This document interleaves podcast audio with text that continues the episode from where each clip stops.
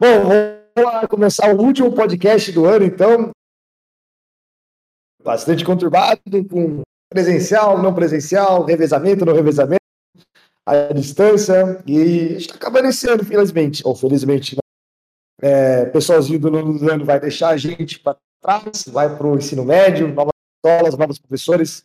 Possivelmente vamos esquecer de nós aqui, pobres coitados de Maria Paula. Bom, espero que não, na verdade. E, bom, eu queria aqui convidar o pessoal a debater com a gente sobre alguns temas uh, complicados e complexos, muitas vezes, e que geram muita discussão e muitos problemas. Também, acho que no final, queria que o pessoal dos nonos anos e dos oitavos que estão aqui com a gente é, trouxesse algumas histórias do Maria Paula, algumas farras, algumas coisas engraçadas, é, para marcar um pouco esse final, né? Acho que a gente vai gravar esse último podcast esse ano. Possivelmente o pessoal do nono não estará mais com a gente, estou ficando emocionado. É, então, queria que eles falassem das coisas que eles levam do Maria Paula, coisas que a gente colabora com vocês. Posso que os professores também têm relatos para falar de vocês, as professoras que estão aqui hoje com a gente deram aula para vocês bastante tempo, então tem história, viu? Então hoje a gente tem a professora Andréia, a professora Luciana, a Lara do A, as meninas do oitavo C, a Manuela, a Isa e a Júlia, e o pessoal do nono C, né? Juliana, Samara e o Matheus, que está sempre com a gente. Bom, primeira coisa que eu queria ver com vocês, né? Acho que a gente, essa semana, a gente passou por mais experiências. O pessoal de português sempre trabalha isso também, com artigo de opinião, com como construir um, bons argumentos, seja até fazendo um exercício contrário de pensar diferente. Mas acho que a gente pode perceber é que muitos assuntos importantes que a gente tem convivendo no nosso dia a dia, eles geram antagonismos muito evidentes, né? Acho que o grupo que está aqui hoje com a gente compartilham até de uma opinião muito parecida, né?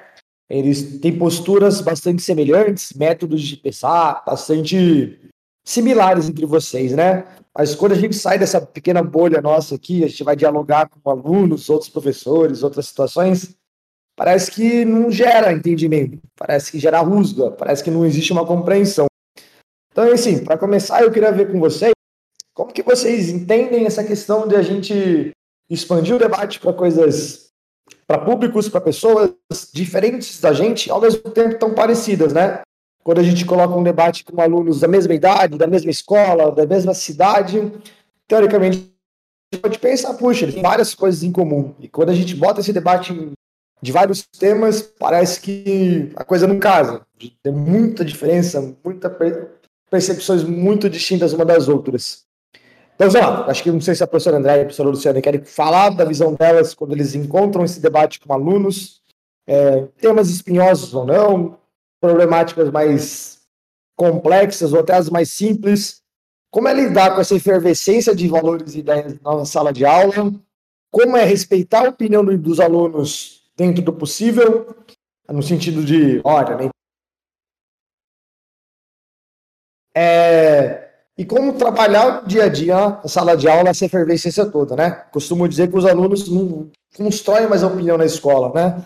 Eles já vêm com uma opinião formada e coloca essa opinião à prova no debate e na, no choque contra os estudantes e outros professores dentro do ambiente escolar. Então, não sei se a André quer começar falando de como que ela vê esse tipo de discussão. É fácil isso, é fácil entender posturas tão diferentes da nossa opinião pessoal ali na nossa frente a gente tendo que lidar com isso de uma maneira pedagógica. É, como que é isso para você, né? O que você acha?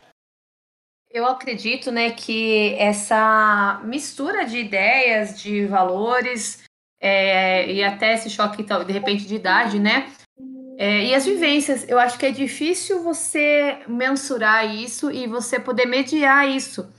É, tanto é que, assim, a gente, depois das, dessas práticas, e como a gente chegou no nono, e justamente tem na apostila esse tema de argumentar e expor a opinião, é, eu achei bem válido, porque a gente começou a conversar e debater que eu não preciso ter a mesma opinião que você, mas eu tenho que saber ouvir e saber argumentar.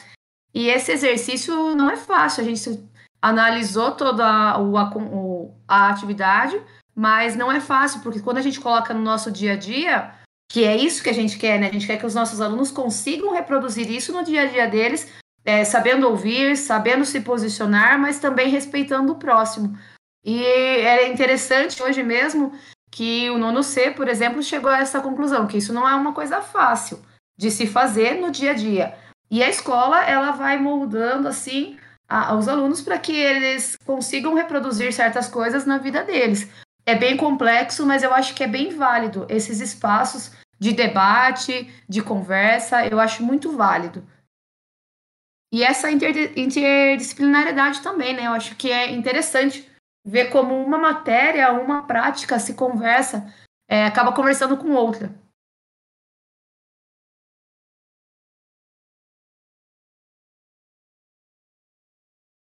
Lu trabalhou bastante com eles também, né? Você é atual professora do oitavo C, você trabalhou bastante tempo com o pessoal dos nonos anos estão formando, né? acho que só esse ano que você é professora deles.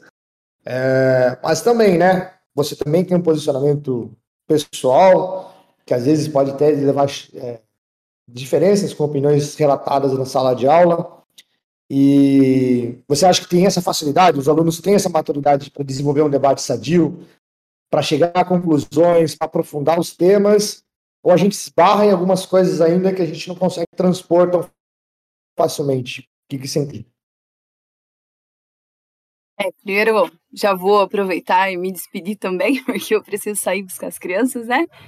É, falar da, desse atual nono ano, né? É, como você disse, a gente vai ficando emocionado. Eu trabalhei com eles dois anos e um ano e pouco, na verdade, por conta da pandemia, né?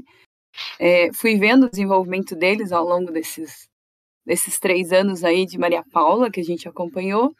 E quanto à maturidade que você falou, acho que o grupo que está aqui, a gente percebeu uma evolução muito grande, né, no posicionamento, na fala, no comportamento, né, na construção de caráter e de valores. Mas quando a gente fala desses temas que nós discutimos em sala, e quando a gente fala desse aluno que já vai com uma opinião, que não é a escola formadora de opinião, a gente sempre vai lembrar que a escola ela tá ali para apresentar para eles o, o, outro lado de todas as coisas, né? É, de preferência sem julgamentos de valor, que infelizmente é o que não acontece dentro da escola, né? A gente pensa na maturidade desse aluno para defender, mas a gente tem temáticas que são tabus entre os próprios professores em, na escola enquanto instituição, né? E aí essas divergências de opinião, ela não reflete só no aluno, né? Ela reflete também no adulto que talvez aí a gente, em vez da gente diminuir preconceitos e é, pensar que certas coisas não existe opinião, né? É, tem temas que não se pode defender, né? Hoje mesmo você falava de uma determinada turma que, que traz opiniões homofóbicas, né? É, isso não é uma opinião, né? Isso a gente tem que entender que já é um, um posicionamento preconceituoso que a gente deveria combater dentro da escola e que não deveria vir essa voz tão forte dentro de uma sala de aula, dentro de um debate, né? Então a gente percebe que esse aluno às vezes não está preparado para é, ouvir o outro lado, para tentar refletir sobre a sua prática, né? E aí eu já não sei mais se isso é uma questão de, de formação é, escolar mesmo, ali dentro da, pra, da nossa escola, ou se isso já vem de fora e reflete com tamanha força que a gente não consegue é, ao menos fazer essa criança, esse aluno refletir sobre. Trabalhar temas polêmicos, eu acho que tudo é polêmico, né? Tudo a gente tem que analisar criticamente, porque a polêmica não é eu concordar ou eu discordar, é eu ter pontos de vista diferentes que nem sempre é, vai ser contra ou a favor de alguma coisa, apenas uma, uma colocação de um modo diferente. E quando a gente leva essas temáticas que trabalham a posição social, né, esses valores que vão refletir lá fora, determinadas coisas não deveriam ser tão difíceis de trabalhar, como é o que acontece em sala de aula, né? É, a gente percebe assim uma, um reflexo muito grande da intolerância. E isso não é só do aluno, né? Então eu acho que falta espaço para debate. A escola não deveria jogar isso só quando nós temos um gênero que exige. A gente deveria trabalhar isso constantemente, desde o sexto ano, até o nono ano num espaço de, de liberdade de expressão mesmo, mas no qual as intolerâncias fossem combatidas e não sendo considerado ponto de vista, né? E acho que isso é uma coisa que não se faz. Então, acho que é isso. Então eu concordo, né? A gente tem que ter muito caminho pela frente. Não sei como os alunos entendem isso. O debate é sempre complexo e a gente não precisa, é, eu acho, colocar todos os momentos, todos os temas no mesmo barco, como se fosse toda a mesma situação. Então, por exemplo, eu vejo que alguns temas são tão caros para os alunos e quando eles defendem essas pautas, eles não defendem a si mesmos, né? Então não é uma questão de, tipo, eu falo porque eu acho, porque eu sou e etc. Né? São coisas que eles levam com algo importante para eles, mas que eles entendem que os pontos de vista que eles colocam acabam servindo para proteção, para o progresso de outras pessoas. Oportunidade de fala, né? Então, mesmo, mesmo que os locais de fala não sejam prontamente adequados em certos temas, quando alguém se envolve numa discussão nesse sentido, ele não está protegendo a si ou coisas individualistas, egoístas. Ele está defendendo algo muito mais amplo, muito mais coletivo.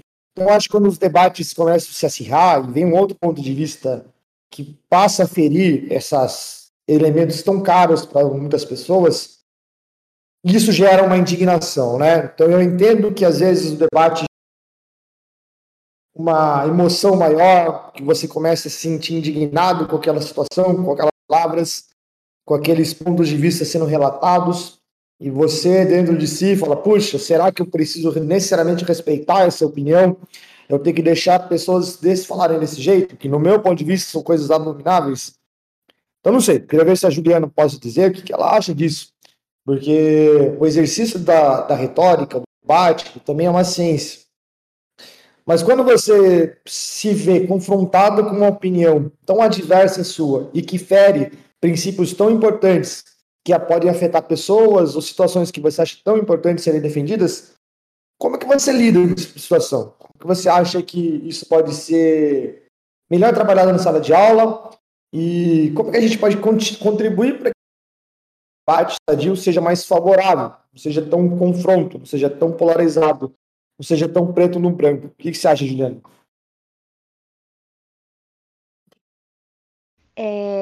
Partindo da interpretação, quando a gente coloca esses, essas discussões em pauta, a gente também às vezes acaba colocando ideais de lados opostos. E não é só você ser confrontado com algo que te diz tanto sobre você, é o outro lado também ser confrontado quase que da mesma maneira. E a gente também tem que pensar nas, é, como como aquilo, como aquele preconceito, como aquela visão completamente é, que fere completamente o outro foi formada. Porque, que nem a, a nossa colega disse, a, debates eles não são apenas sobre refutar e expor argumentos, é sobre falar de uma maneira que faça o outro lado que não, que não concorde com você, por exemplo, refletir. E essa reflexão que vai levar o, algo, que vai tirar algo do debate.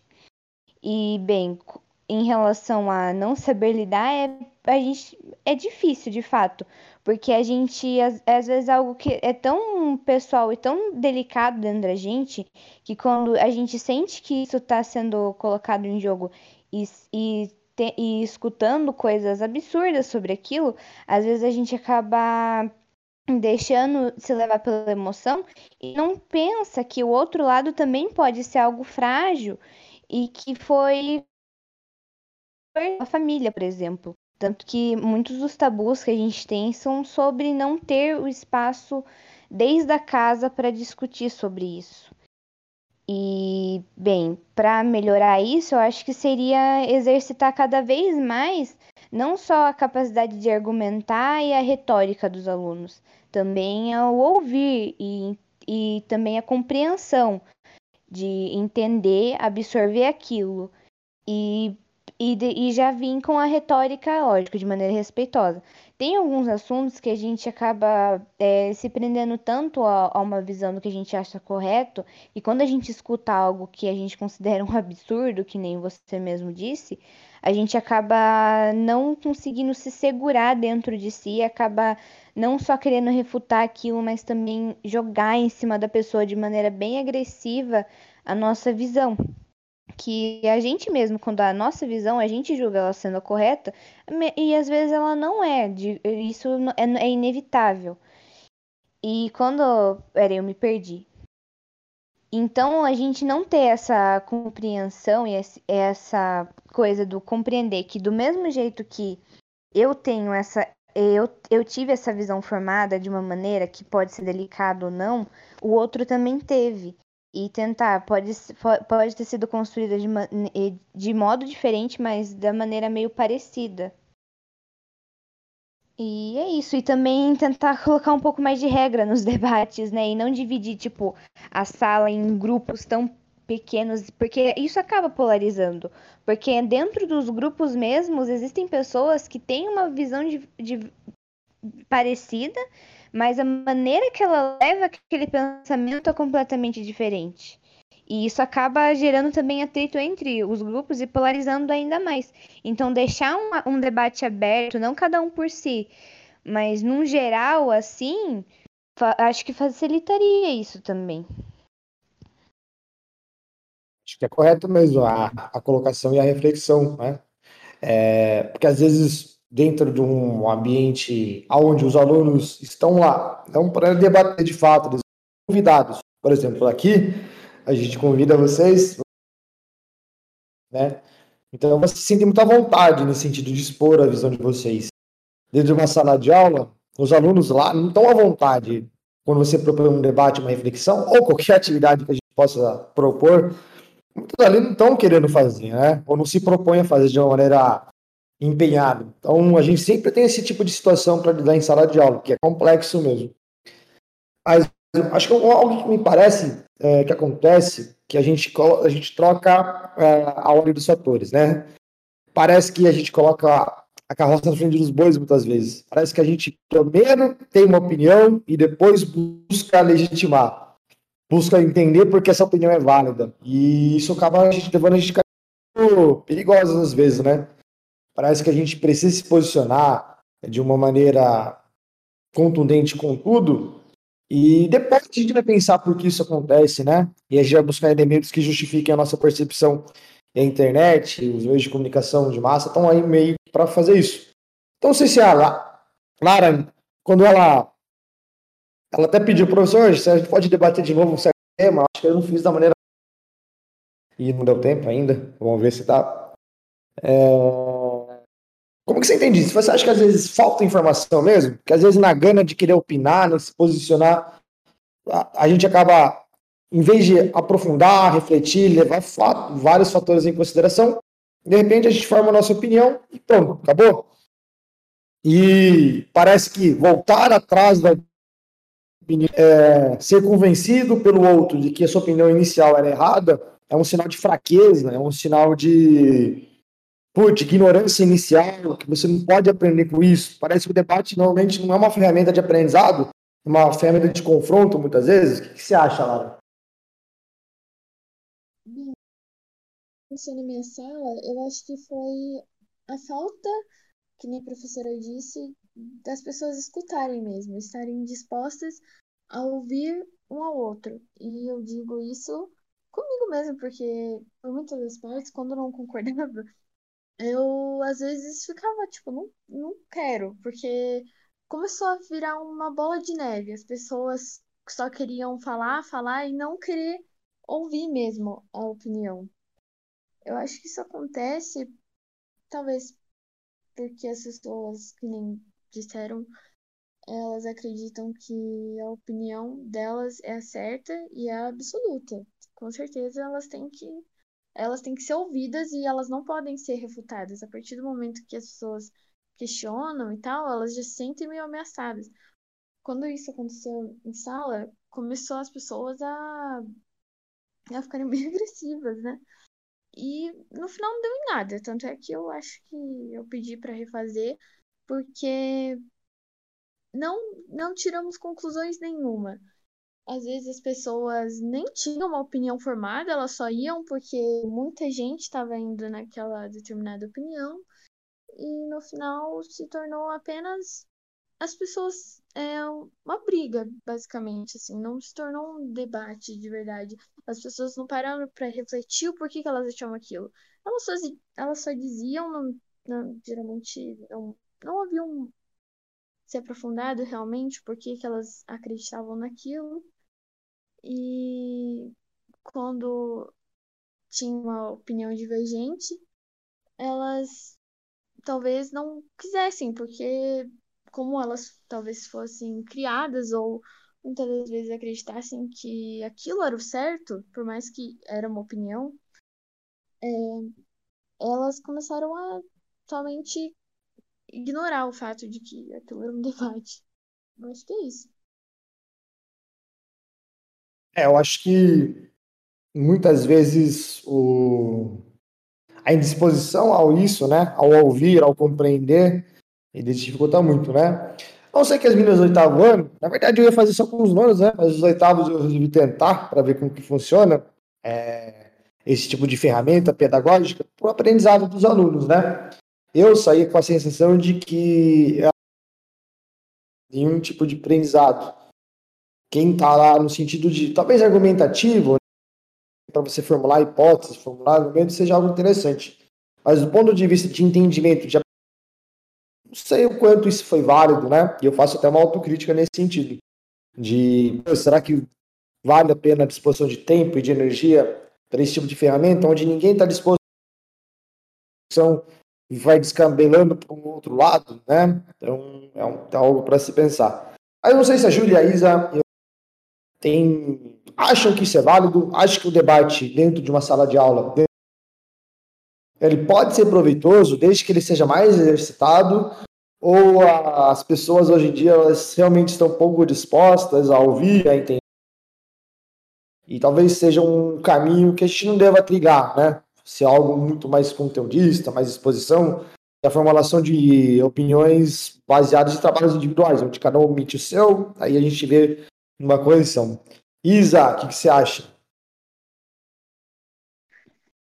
Bom, é, eu não acho que eu tenha muito repertório de fala para falar sobre em questão de expor opinião, até porque a gente começou a falar sobre esse assunto há muito pouco tempo e a gente não tem trabalhado muito com isso, mas assim, das poucas experiências que a gente teve sobre debates em sala de aula que foram organizados pelos professores, é, a gente pôde ver que muitas vezes eu acho que, como você mesmo disse, na aula de tecnologia, a gente acaba sendo bombardeado por muitas fontes de informações e muitos de nós, é, eu, eu, me incluo nesse grupo, eu acho que a gente não sabe filtrar muito bem essas informações para montar a nossa opinião de uma forma que a gente esteja realmente se aprofundando no assunto e eu acho que aquilo que aconteceu na, na aula de história, em que a gente começou a, entre aspas,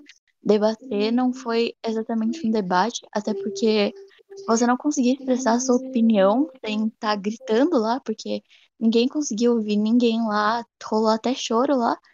Então, eu, eu não eu acho que seja bom a gente trabalhar com essa questão de debate, mas eu não acho que muitos de nós estejam preparados para isso.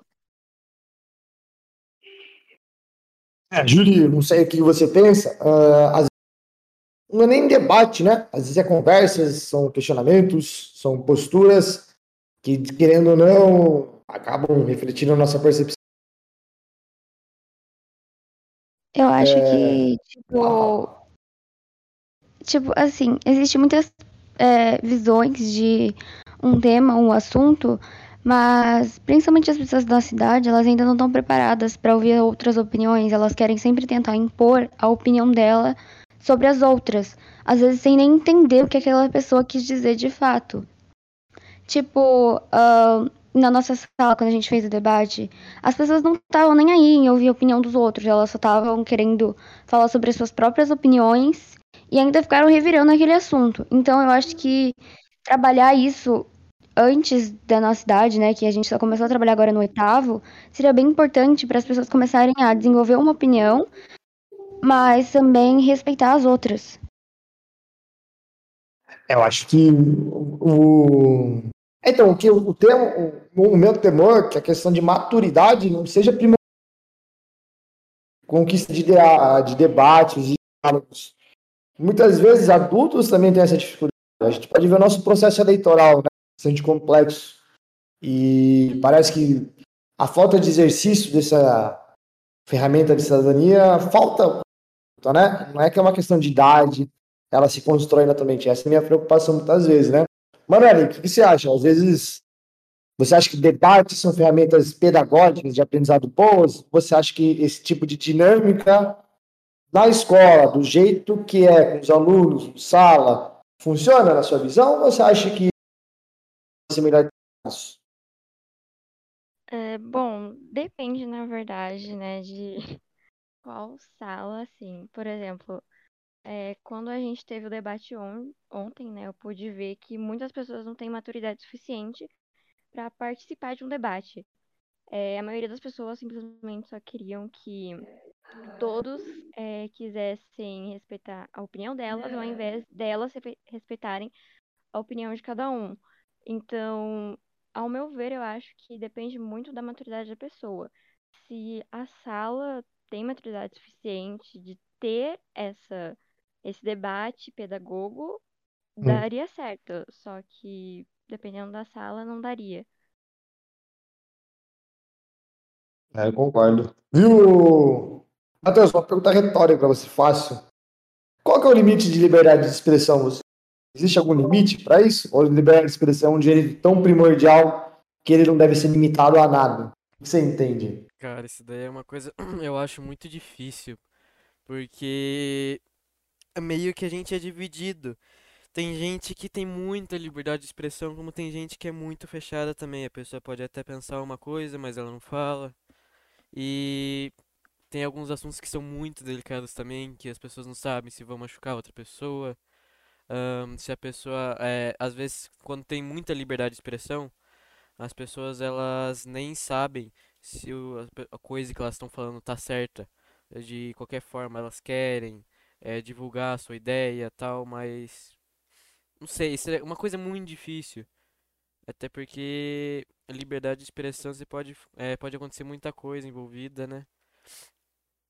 Por exemplo, não sei, talvez você machuque uma pessoa, você não sabe do que você está falando, mas um limite eu acho que, não sei, muitas vezes eu, uma coisa que eu acho, mesmo eu achando, eu prefiro não dizer eu prefiro, antes de tudo, perguntar uma coisa para a pessoa para ver o que, que ela acha, qual a opinião dela, porque eu posso estar falando uma, uma besteira muito grande sem saber. Então eu acho que o pessoal saber conversar, saber interagir, trocar ideias é uma coisa muito importante para você ter a liberdade de expressão. Não, essa pergunta que eu fiz para você é xarope, porque se você perguntar para juristas, congressos, políticos, ninguém vai dizer claramente qual é o limite. É difícil mesmo delimitar. Viu, Samara? Eu queria ouvir de você, professor em sala de aula, pode emitir opinião ou você acha que não? Que esse espaço tem que ser deixado para os alunos e o professor, por ser uma pessoa de autoridade, mais velha, pode acabar influenciando a posição deles. Então você acha que faz parte? O professor está lá, ele é um indivíduo também, e ele também pode debater, pode opinar, pode emitir como que você entende? Se tivesse um professor que falasse muito o que ele pensa, é, mesmo concordando ou eventualmente discordando de você, você acharia isso saudável? Ou você acha que o professor precisa se posicionar o mais possível neutro? Logicamente que isso é impossível 100%, e deixar que os alunos desenvolvam esse linha de pensamento próprio, experiências pessoais, experiências de sala de aula, por diante. Bom, depende do tema e ocasião que, dependendo do tema, a gente tem que ter uma linha do, da nossa opinião, a gente tem que ter nossa própria, e querendo ou não, às vezes, por ser aquele, exatamente aquele professor pode influenciar, às vezes não eu, mas outra pessoa, então pode ser que a pessoa mude de opinião. Mas também é importante a gente mudar de opinião, porque às vezes a nossa própria opinião está errada e a gente quer estar certo. Aí, se uma pessoa de autoridade conversa com a gente explicando, não tentando manipular a opinião, tipo, que a gente mude nossa opinião, tentando explicar a opinião dele. Que nem a professora falou hoje sobre ateus. Eles, se eles sentarem pra gente conversar com eles, eles vão explicar tudo pra gente, entendeu? E a gente tem que sentar e ouvir, a gente simplesmente, se um professor chegar pra gente pra conversar, a gente tem que sentar e ouvir. E ele também, se, se ele quiser, tipo, conversar sobre exatamente aquele assunto, ele também vai ter que ouvir a nossa opinião. Não eu tentar manipular a opinião do professor para que ele mude a opinião e tenha a mesma opinião que eu. Não que ele mude a minha opinião também. Mas é importante também, mas também, ao mesmo tempo, é importante a gente seguir a nossa linha de opinião. Dá para entender? Não, deu sim, compreendi claramente. Porque esse é um debate muito difícil. Logicamente, os professores não estão lá para é, convencê-los de nada, né, cara? Mas é meio complicado, né? O professor. Ele também tem visões. Pode ser sobre assuntos polêmicos, assuntos não polêmicos, mas sempre acaba reverberando um jeito, né? Até nossa postura, o jeito de falar. Se o aluno for bem atento, ele consegue já definir o perfil do professor, mesmo o professor falando nada. Ou, não, pelo menos, não tão claramente assim. É, isso acontece mesmo. eu acho que é um tema espinhoso, né? Difícil. Então, é, falar de liberdade de expressão, debate, pontos de vista diferentes, como lidar com isso, ainda mais no ambiente escolar. É, não acho que é um assunto tão simples e também acho que a gente não vai ter uma resposta pronta e definitiva a partir da nossa conversa, né? Mas é isso. Alguém quer aumentar mais alguma coisa?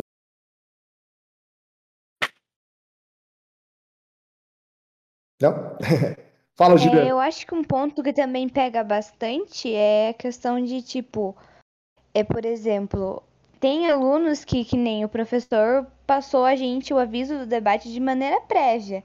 Então, tiveram alunos que foram lá e pesquisaram sobre o tema para pelo menos. Porque alguns desses alunos têm a preocupação que o Matheus tem, de não falar besteira. E daí eles vão lá, eles procuram, eles têm essa maturidade e eles têm essa, essa iniciativa. Já outras pessoas falaram: ah, um debate? Tá, beleza, um debate é simplesmente eu expor o que eu penso. Quando na verdade ela não vai lá, ela não vai pesquisar sobre o que é de fato aquilo e buscar entender a partir do estudo dela aquilo. Às vezes a pessoa, é a pessoa que não vai lá e não pesquisa sobre, ela vai fundar o, o, o pensamento dela, a opinião dela, em, sei lá, vozes da cabeça dela, falando assim no raso. Então, é, pelo menos antes do debate, ter alguma um, um tempinho para ser tipo uma explicação expositiva, assim, não levando para parte da opinião do professor, mas tipo expor os temas assim de uma maneira é, para clarear as pessoas antes do debate, pelo menos, nem que seja, porque as informações dentro de um debate acabam levando aos atritos e a falada de besteiras, assim, que resultam em brigas, querendo ou não. É, eu acho que tem razão, Juliano. Essa, esse aprofundamento necessário, né? Porque às vezes a gente vai botar uma discussão sobre um tema, a gente fica só na pontinha do iceberg. Quando a gente percebe que esse problema é apenas um reflexo de coisas diferentes e a gente acaba nem tocando no assunto. E, e o debate fica raso, fica baseado em senso comum, América, e a gente não aprofunde nada, não aprende nada com isso, né? Acho que você tem razão mesmo. A gente precisa, sim, lógico, melhorar o debate no sentido de disposição e competências, mas também o um modelo, repetir várias vezes para ir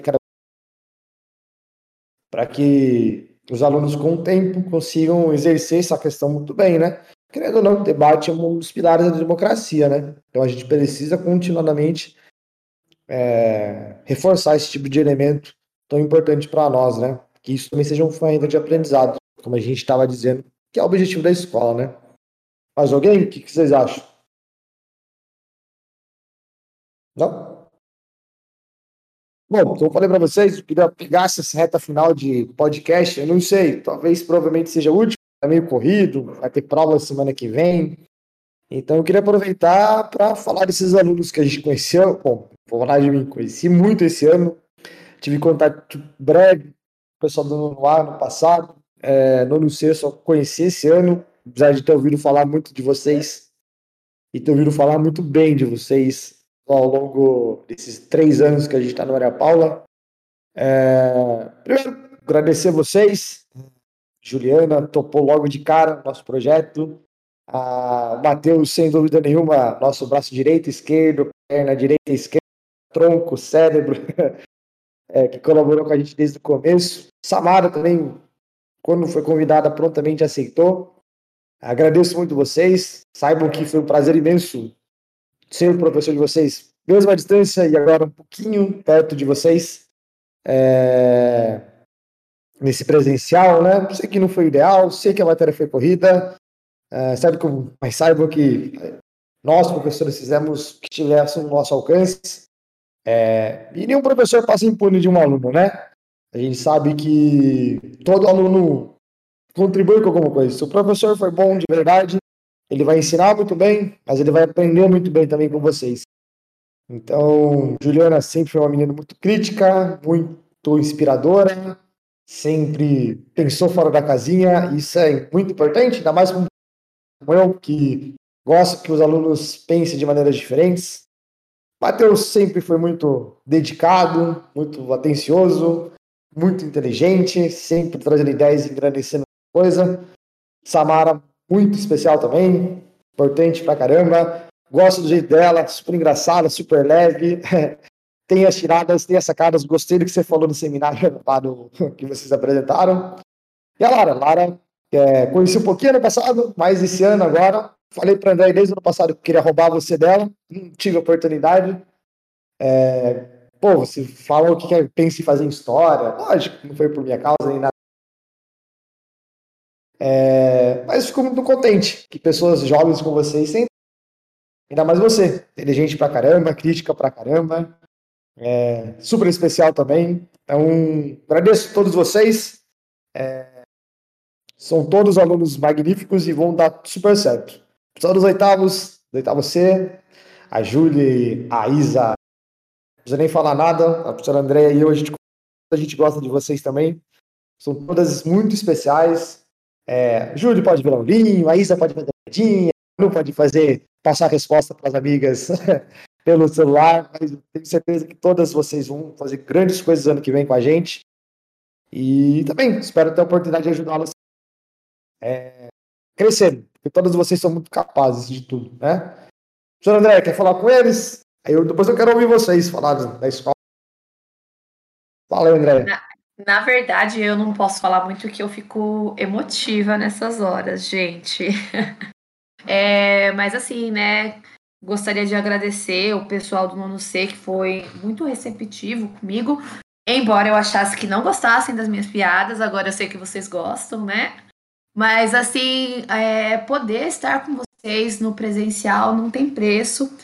Poder criar um vínculo não tem preço, né? Eu gostaria de continuar Aí, é, como a gente até falou para os nonos do, do ano passado, gostaria, a gente tem expectativas, gostaria de ter sido plena, né, ter tido esse contato maior o ano todo, mas a gente vai tentando otimizar de acordo com o tempo que a gente tem, né? Mas eu fico muito feliz de saber que é, a gente tá fazendo parte da vida de vocês. Ó, eu começo a ficar emotiva. saber que a gente está fazendo parte da vida de vocês, que é, vocês marcam a vida da gente e a gente marca a vida de vocês.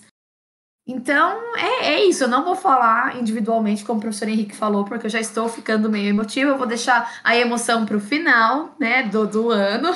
Mas, assim, e as meninas do, do oitavo C, ano que vem a gente espera aí tá, tá juntos presencialmente o ano todo para criar nossas histórias, né? Continuar criando nossas histórias na escola do Maria Paula.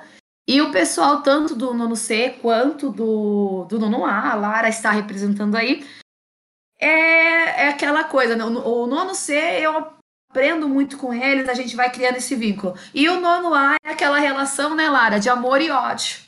Tem horas que a gente está se amando, tem horas que a gente está querendo brigar, mas é um vínculo muito importante também para mim, ainda mais com a Lara. Henrique nem ia querer, nem ia conseguir mesmo tirar a Lara de mim, né, Henrique? Você tentou, tentou, tentou, mas era uma coisa impossível, não tinha como. Mas é isso, gente. É muito importante. Vocês, acho que vocês não têm noção quantos alunos também influenciam nossa nossa vida, né? Vou parar, senão eu me emociono.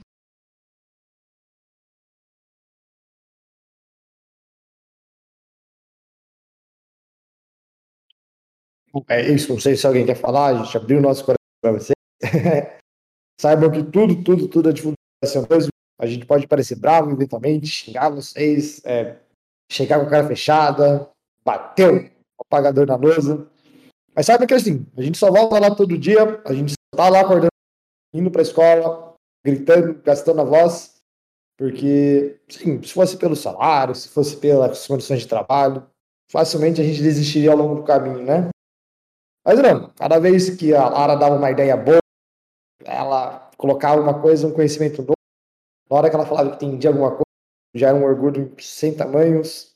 Na hora que a Juliana colocava uma crítica ferrenha, jogava na cara da sociedade algumas coisas e falava, puxa vida, aí sim, hein?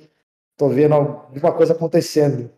Samara sempre inteligente, sempre atuante. É, gosto, eu falei, gosto muito da postura dela sempre receptiva, carinhosa com todo mundo. Porém, Matheus, eu falei, nosso companheiro nessa jornada desse ano aí. Os meninos oitavo C, espero construir novas coisas ano que vem. Mas alguns de vocês querem falar alguma coisa, contar alguma história, dizer o que, que o Maria Paula foi para vocês. Eu sei que vocês passaram por uma transição. Bom, mas se não quiserem falar nada também, não tem importância. Agradeço de qualquer maneira e fica aberto para vocês. Querem falar alguma coisa? Professor, eu acho que seria uma boa hora pra gente contar as histórias que a gente tava querendo falar nesse podcast. Eu vou agradecer ainda, tá? Mas eu vou esperar um pouco mais. Conta alguma coisa engraçada, pelo amor de Deus, senão eu vou começar a chorar aqui. Eu também, cara. Eu não tenho nenhuma história. Professora, você disse que ia contar algumas histórias? Só a hora. Ah, é minha hora, Lara. Na verdade, Lara, essa história eu não posso nem contar assim, porque você que me contou. Eu acho que quem tem mais propriedade para contar é você, né? Das suas, dos seus ensaios para as danças. Eu acho que você que pode contar. Dos tempos dos florestas que tá falando? Das danças, das danças que você ensaiava, que você fazia espacate, essas coisas. Eu tentava, né, professora, que tá tudo errado. Ai, professora, mas eu não sei como eu conto isso. Hum... Calma que eu tô com vergonha. professor. Hum, vocês querem mesmo que eu conte isso desde o início? Como vai funcionar? Claro, conta o que você achar que a gente precisa saber para entender a história. é, vou tentar, então. O que a professora estava falando, na verdade, do da dança era que, na verdade, eu tava fugindo de um garoto que tava. Que tava. Enfim. Ele, eu tava no recreio, e daí. Eu sabia que ele ia falar comigo, e daí eu fiquei com muita vergonha e eu subi né, no segundo andar para fugir. Só que eu só podia ficar lá se eu começasse a dançar, porque às vezes estavam treinando e tal, e eu não podia ficar lá à toa. Daí eu tentei, né, fazer as coisas, sendo que eu não sou nada apta a isso. E nesse, bem nessa hora eu tava tentando abrir um espacate da pior forma possível, porque eu não sou boa, não sou nada flexível. E bem nessa hora o garoto chegou e foi horrível. Eu não sei contar muito bem, mas bem resumidamente foi isso. Quem nunca precisou fugir do Stalker, né? Fazer o quê, né? É, essa história a Lara me contou também. Mas alguém, Juliana, Matheus, essa história do, do ônibus, da batatinha, tem da Bro agora, né? né em off.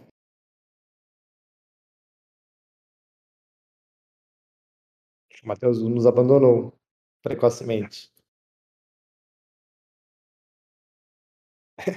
Juliana, Samara, alguém tá aí? Eu tô aqui, tô aqui, tô aqui, tô vivo. Fala, Matheus, então. A da, da, da batata? Ah, é que a gente foi com a escola, né? Eu nem lembro pra onde a gente foi, eu acho que foi pra um jornal.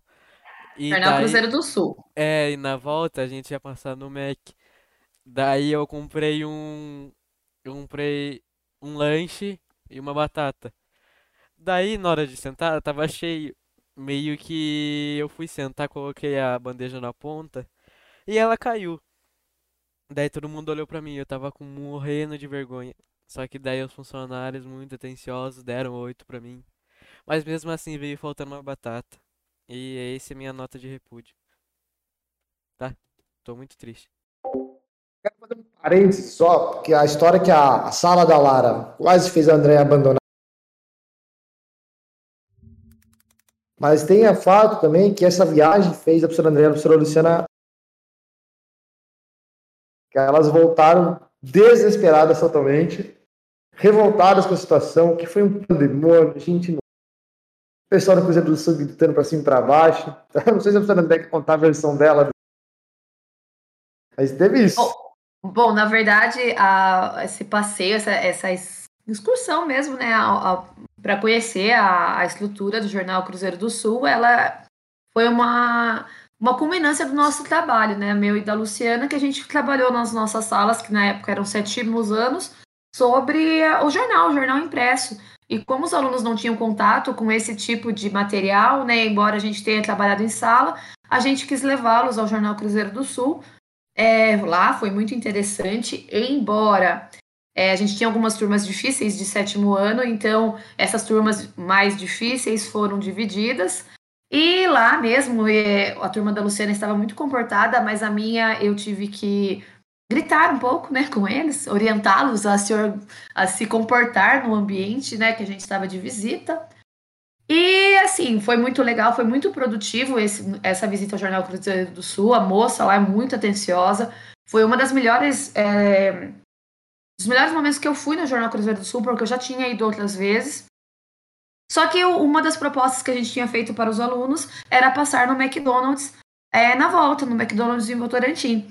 Eu achei que os alunos é, exageraram um pouquinho, porque é, foi lanche, foi milkshake, foi é, depois batata. E eu me lembro, eu não dava aula para o Matheus na época, mas eu me lembro que assim era uma dúvida que eu tinha muito grande. Se a gente derrubar alguma coisa no McDonald's, eles dão outra pra gente?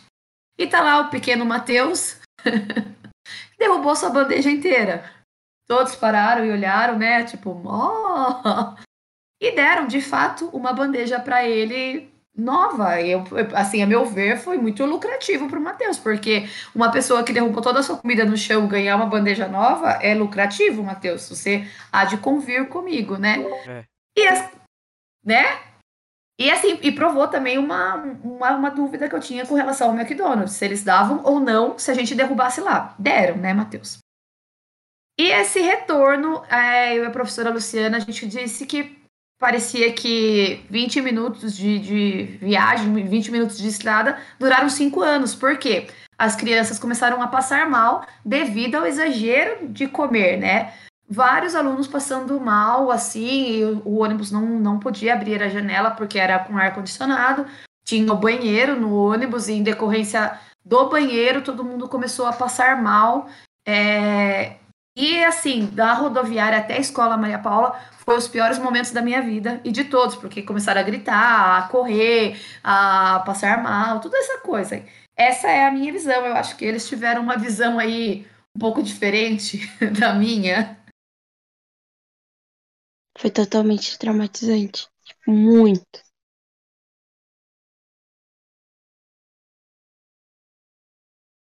A gente não sabia se rir do céu, porque passando mal lá na frente, tá bom, vamos lá Era outro passando mal lá. Ficava nesse jogo de vai e volta, daí começou o banho. Nossa, sabia se ria, se chorava, se sabe, passava mal junto. Traumático, de fato, nossa. Hum. Você viu, né? Como foi? Bom, vocês foram para o Cruzeiro do Sul. Foi interessante.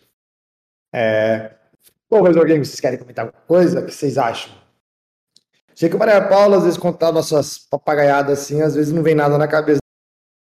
Alguma coisinha, né?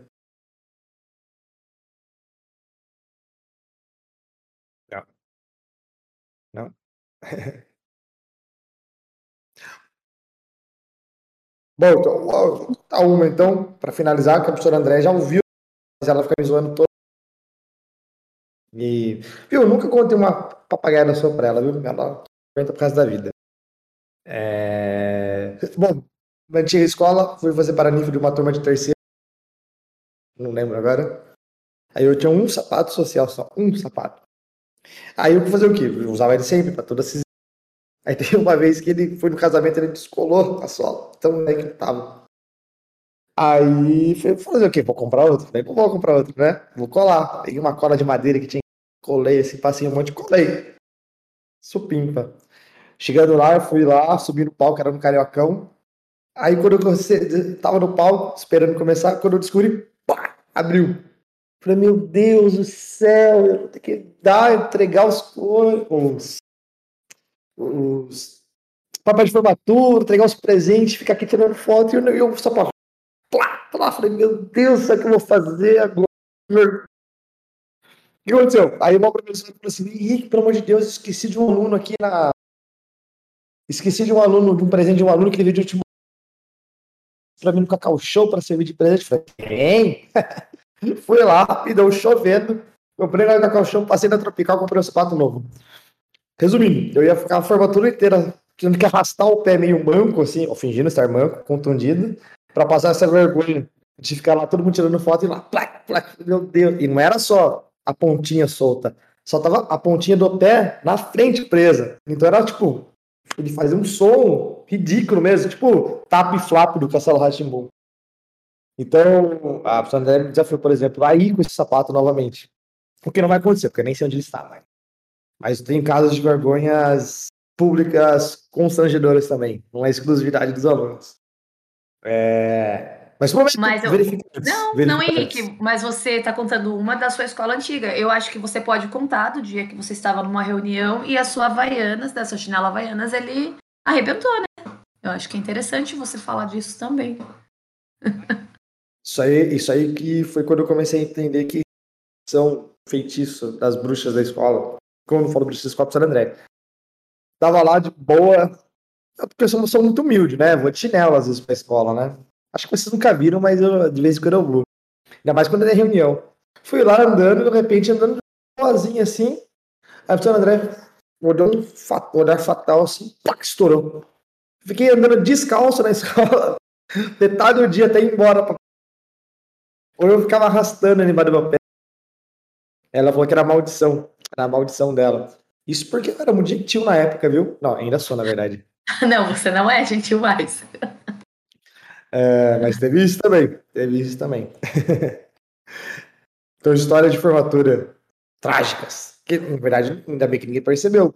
Mas eu tive que ficar. Ai, outra, chovendo, a sola ficava molhada. Na hora que ele subia, molhava a barra da minha calça tava de calça social, preta.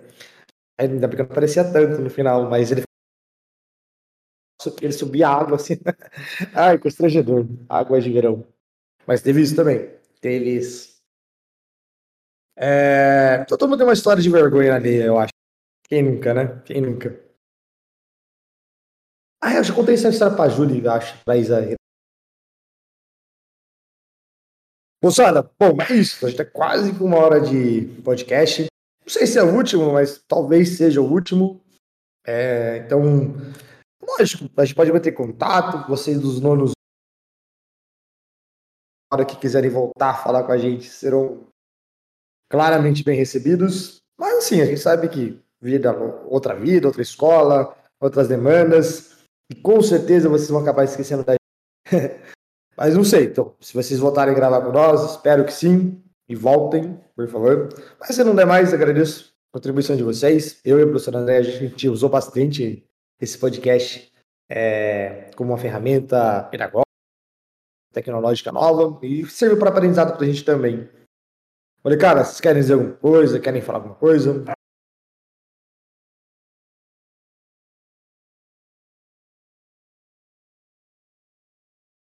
Às vezes eu falo o que vocês acham, aí ninguém quer falar, né? Quem quiser falar, desarma o microfone aí. Aí eu percebo que é fala. É, estão meio tímidos hoje, né? Não sei o que aconteceu. Será que estão nós dois aqui? Caiu, né? O negócio. Matheus, fala aí, Matheus. Calma. Oi.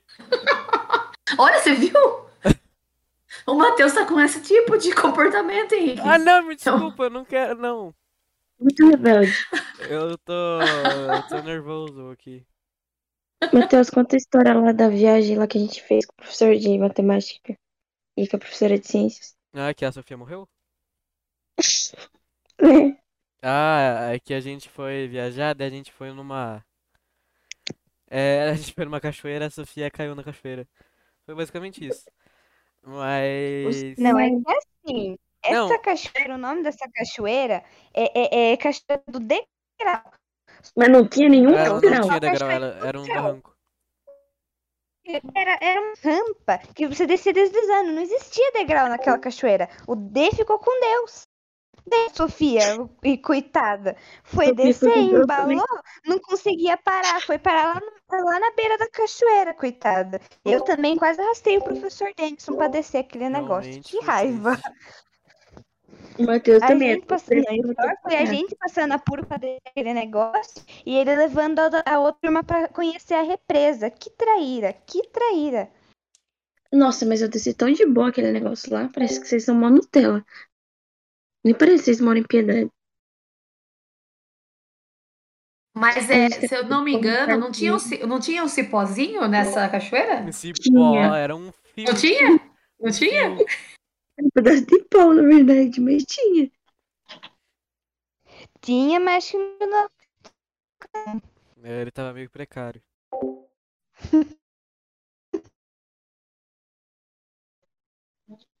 A gente brincou em todos os brinquedos. Quando a outra turma foi, eles não deixaram eles brincar em nenhum brinquedo. Viu como a gente é mais especial? E a gente ganhou uma tubaína.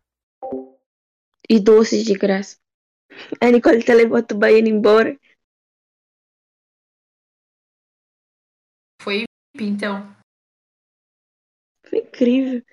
Nossa, eu achei que ia passar mal naquele gira-gira.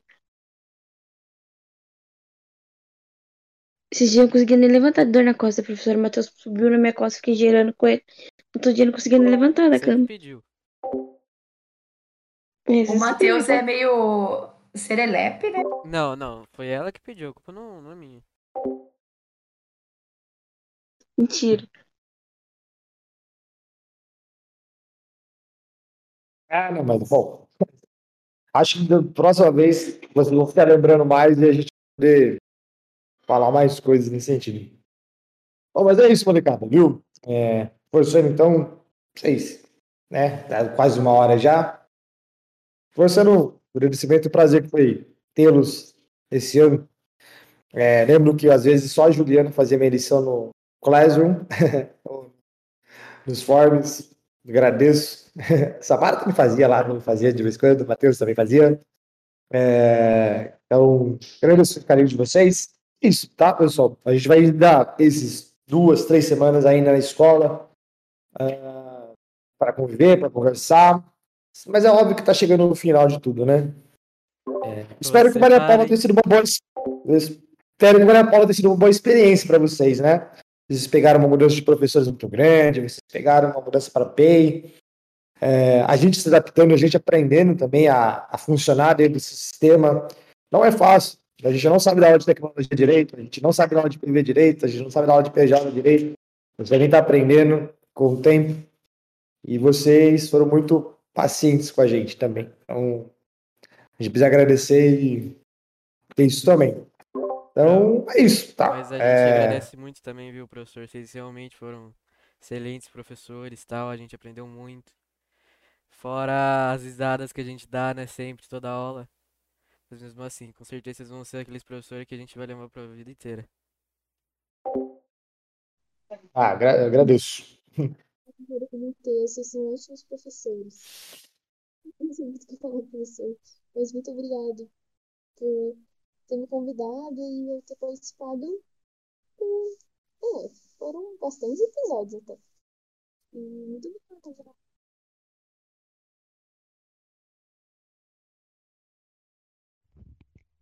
Pode ter certeza que a gente é muito agradecido a vocês, professores. Vocês são, foram professores muito marcantes na, pra gente.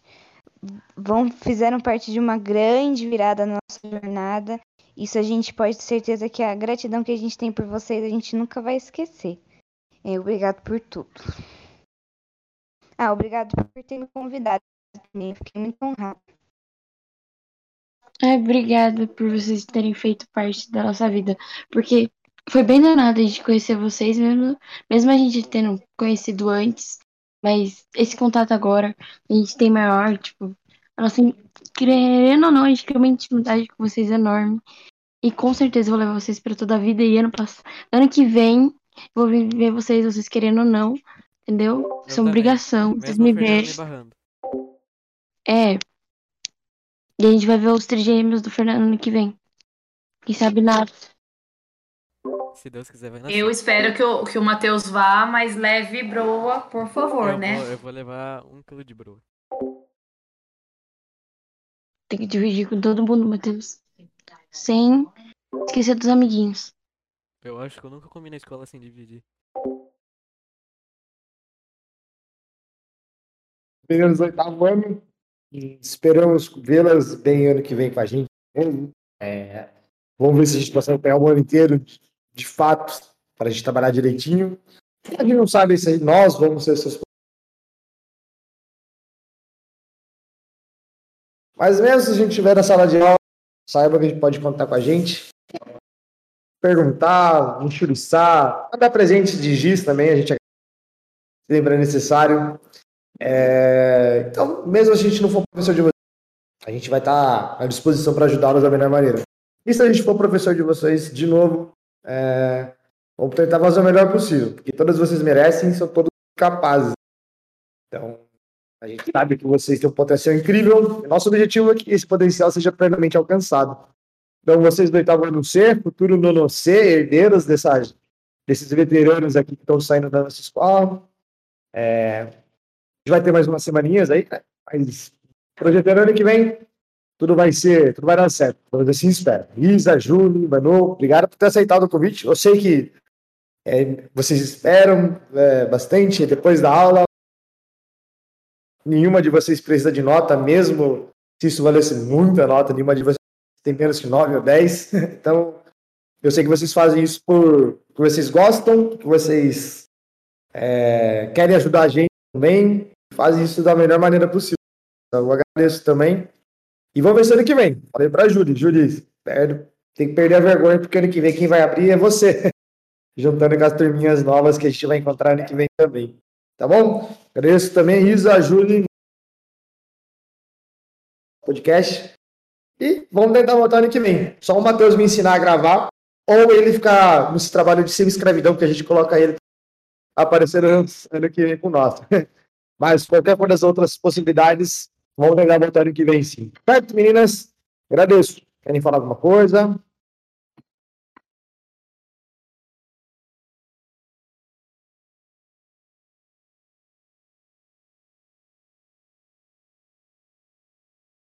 É isso então.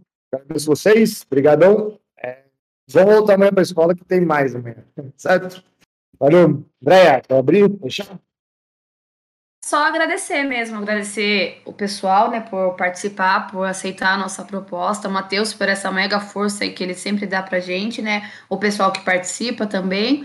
E como você disse, vamos, vamos tentar fazer o ano que vem também, continuar, né, trazer novas, novos alunos para participar com a gente do podcast, trazer os ex-alunos, que serão aí o pessoal do nono que está saindo, e continuar com as meninas do nono, que serão nono- futuros nonos aí, né. Mas é isso, é agradecer, agradecer pela disponibilidade de vocês em embarcar com a gente nessa.